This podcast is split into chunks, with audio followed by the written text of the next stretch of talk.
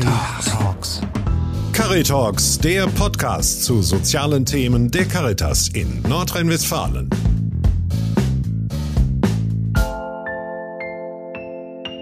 Herzlich willkommen bei einer neuen Folge von Caritalks. Mein Name ist Juliane Büker, ich bin Volontärin für die Caritas im Bistum Münster und begrüße Sie zu unserer Miniserie Die Kunst zu sterben. In mehreren Folgen möchten wir darüber sprechen, wie die Caritas Menschen an ihrem Lebensende begleitet. Dafür sprechen wir mit Mitarbeitenden im Hospiz, ehrenamtlichen Sterbebegleitern und mit Menschen, die den Dienst der Sterbebegleitung in Anspruch nehmen. Heute ist Nicole Rusche mein Gast. Sie kümmert sich als Referentin der Caritas im Bistum Münster um den Bereich Hospiz und palliative Versorgung und sie ist Ansprechpartnerin für die neun stationären Hospize und die knapp 40 ambulanten Hospizdienste der Caritas im Bistum Münster. Nicole, danke, dass du hier bist. Herzlich willkommen. Vielen Dank für die Begrüßung. Ich freue mich sehr, dass wir das Thema Sterben und Hospiz stärker in den Blick nehmen wollen. Die Podcast-Serie heißt Die Kunst zu sterben. Warum trägt sie diesen Titel und worin liegt beim Sterben die Kunst? Die Kunst zu sterben bedeutet unter anderem, dass wir das Lebensende möglichst gut gestalten wollen oder auch, dass wir dem Tod den Schrecken nehmen möchten, nicht alleine zu sein und aus einer Geborgenheit heraus aus dem Leben zu gehen. Und dieses Lebensende gut zu gestalten, ist eine Kunst. Und an dieser Kunst wirken die ambulanten und stationären Hospizdienste mit. Ja, das ist äh, ein Thema, das letztendlich jeden Menschen irgendwann betrifft. In welchen Situationen ähm, wird ein Mensch denn mit der Möglichkeit eines Hospizes konfrontiert? Also wann gibt es Berührungspunkte für Menschen mit Hospizen, Hospizdiensten? Kannst du da ein Beispiel nennen? Ja, sehr gerne. Die meisten Menschen befassen sich mit dem Gedanken, hospizliche Arbeit in Anspruch zu nehmen, sei es ambulant oder stationär ähm, am Lebensende. Das ist in der Regel, wenn jemand unheilbar erkrankt ist. Das kann zum Beispiel eine Krebserkrankung sein oder eine neurologische Erkrankung oder andere. Wenn das Lebensende sehr nahe ist. Mhm. Ähm, du hast auch erzählt, der Weg von Menschen, die in ein Hospiz gehen, geht oft über Palliativstationen im Krankenhaus beispielsweise. Das liegt ja auch nah, wenn eben eine unheilbare Erkrankung vorliegt und wird hier dann vorbereitet. Was sind denn Voraussetzungen, um in ein stationäres Hospiz überhaupt gehen zu können? Kann das jeder oder ist das bestimmten Menschen vorbehalten?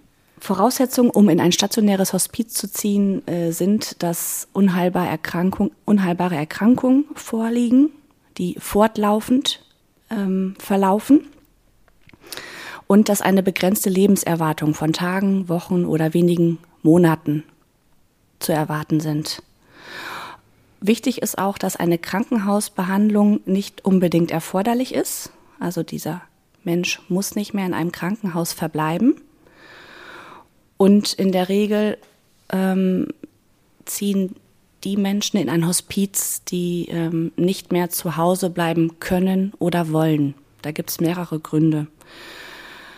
Einige Menschen möchten ihren Angehörigen zu Hause nicht mehr zur Last fallen, sei es wegen der pflegerischen Versorgung. Einige Menschen möchten ihren Angehörigen nicht zur Last fallen wegen der psychischen Belastung zu Hause zu versterben. Einige Menschen wären zu Hause allein und möchten aus diesem Grund in ein stationäres Hospiz ziehen, um eben dort aufgefangen zu werden. Mhm. Ähm, wenn so eine fortlaufende unheilbare Erkrankung, wie du sie gerade genannt hast, wenn es vorliegt, dann steht es aber jedem offen, auch in ein Hospiz zu gehen. Man benötigt noch eine schriftliche Erklärung des Arztes, dass man wirklich hospizberechtigt ist. Und ansonsten ist das an keine Konfession gebunden, an kein Alter gebunden, an keine Region gebunden. Region ist ein gutes Stichwort. Mich würde nämlich auch noch interessieren, gibt es Hospize und Hospizdienste an jedem Ort? Du hattest ja eingangs gesagt, dass wir knapp 40 Hospizdienste haben. Daran kann man sehen, die Hospizdienste sind sehr gut verteilt und gibt es nahezu an jedem Ort. Stationäre Hospize nicht. Aber sie sind äh, regional so gut verteilt, dass sie aus jeder Region recht gut angefahren werden können. Also dass die regionale Versorgung mit stationären Hospizplätzen ganz gut ist. Mhm.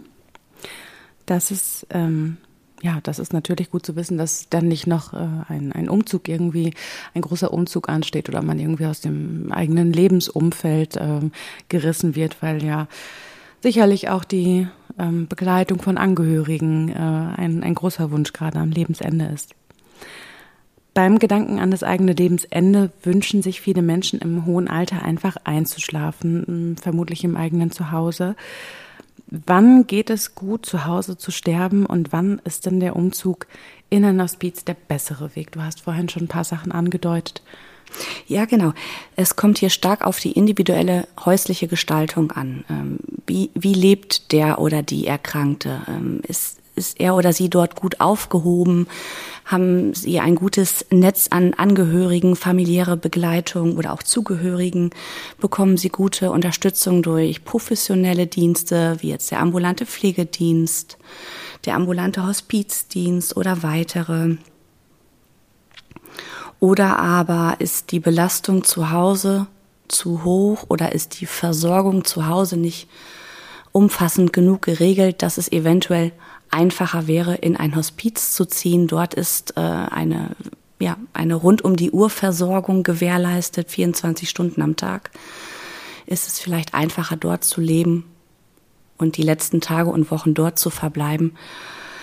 Das ist tatsächlich sehr individuell und ähm, muss jeder für sich alleine entscheiden. Ne? Es ist auch ein Unterschied, welcher Angehörige verstirbt. Ähm, für viele ist es einfacher, die, die Eltern zu Hause zu pflegen, als einen Ehepartner zu Hause mhm. zu pflegen. Da gibt's auch nochmal Unterschiede.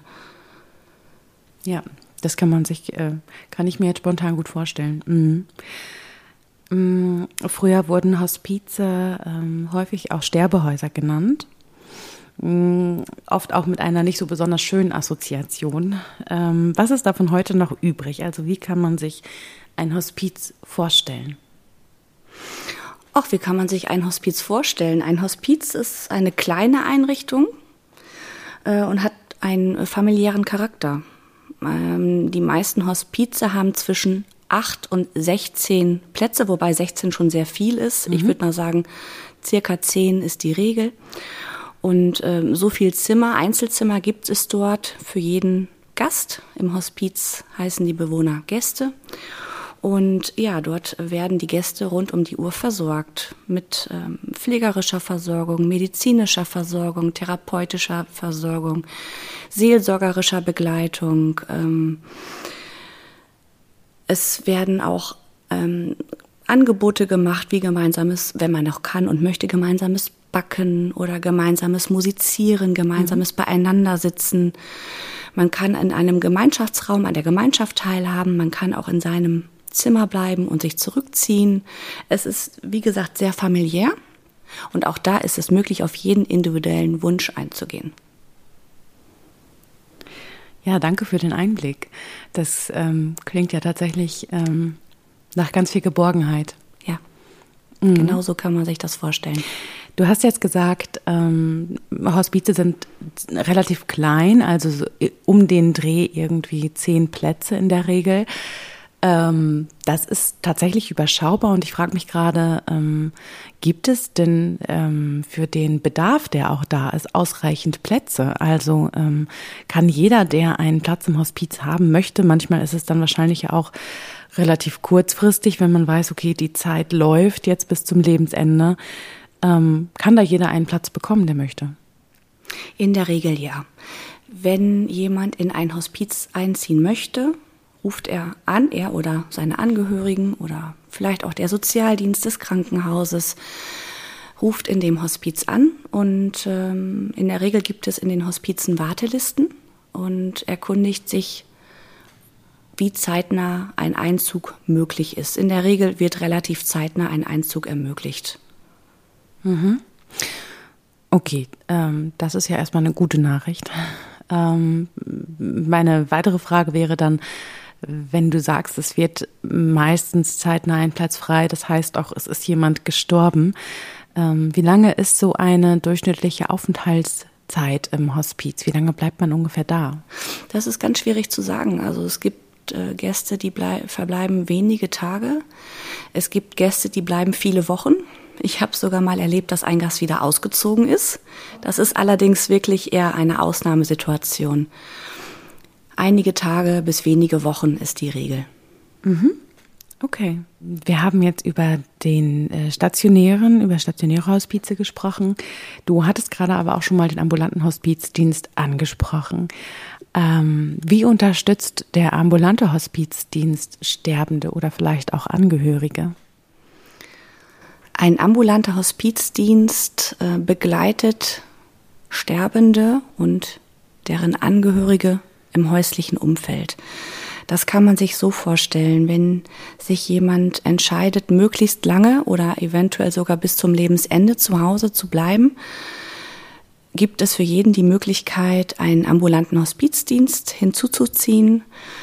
Ähm, in der Regel kommt ein bis zweimal die Woche ein Ehrenamtlicher oder eine ehrenamtliche Mitarbeiterin in die Familie und schenkt Zeit. Manchmal schenkt sie dem Sterbenden Zeit, ist da, spricht mit ihm oder ihr, liest ein Buch vor oder sitzt einfach nur daneben und schenkt Zeit und Nähe. Manchmal ähm, schenkt schenken die ehrenamtlichen Mitarbeiter auch den Angehörigen Zeit. Das ist auch ganz individuell, je nachdem, was in welcher Familie gerade gewünscht ist. Bei diesen Gesprächen, worum geht es da äh, hauptsächlich? Da kann es um alles gehen. Also es kann darum gehen, wirklich über den nahenden Tod zu sprechen. Es kann auch einfach darum gehen, ähm, die Menschen abzulenken über Alltägliches, über das Leben. Also die, die Palette ist breit. Ja, wahrscheinlich so, so unterschiedlich wie die Menschen dann auch sind, die genau. da begleitet werden. Mhm. Gut, dann danke erstmal für diesen äh, ersten Einblick in die Landschaft des Hospizdienstes, die ähm, die Caritas im Bistum Münster anbietet. Äh, mich würde noch interessieren, ähm, wie siehst du äh, als Referentin für palliative Versorgung und Hospizdienst der Caritas im Bistum Münster die Zukunft der Hospizdienste? Gibt es deiner Meinung nach Projekte, die hier noch fehlen oder gibt es Lücken, die geschlossen werden sollten? Ich finde generell ist die Versorgung schon gut in unserem Bistum. Eine sehr gute Ergänzung wären zum Beispiel Tageshospize. Darüber möchte ich noch kurz mehr wissen.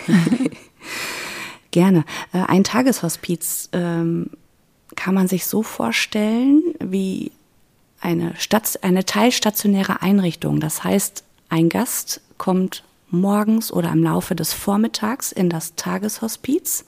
Das kann eine eigenständige Einrichtung sein, kann aber auch an ein stationäres Hospiz zum Beispiel angeschlossen werden, verbringt den Tag dort und geht abends wieder in seine eigene Häuslichkeit. Was ist an einem Tageshospiz der Vorteil gegenüber ähm, ambulanten Hospizdienst oder stationärem Hospizdienst? Ich sag mal den Unterschied, ja? Mhm. Der Unterschied zwischen den beiden anderen Möglichkeiten der Versorgung ist, bei einem ambulanten Hospizdienst äh, kommt der oder die Ehrenamtliche ein bis zweimal die Woche in die eigene Häuslichkeit. Das kann für eine Stunde sein, das kann auch für einen Vormittag sein. Also da ist die Zeit deutlich weniger, in mhm. der ähm, der zu Versterbende oder aber die Angehörigen begleitet werden. In einem stationären Hospiz ist der Gast rund um die Uhr. Und in einem Tageshospiz ist der Gast tagsüber. Mhm und hat die Möglichkeit, abends wieder in seinem familiären Umfeld zu sein. Und tagsüber wären die Angehörigen sozusagen entlastet. Also können, ich, wären zum Beispiel noch berufstätig und können arbeiten gehen. Ah ja, okay. Das äh, ist nachvollziehbar. Genau. Danke dafür.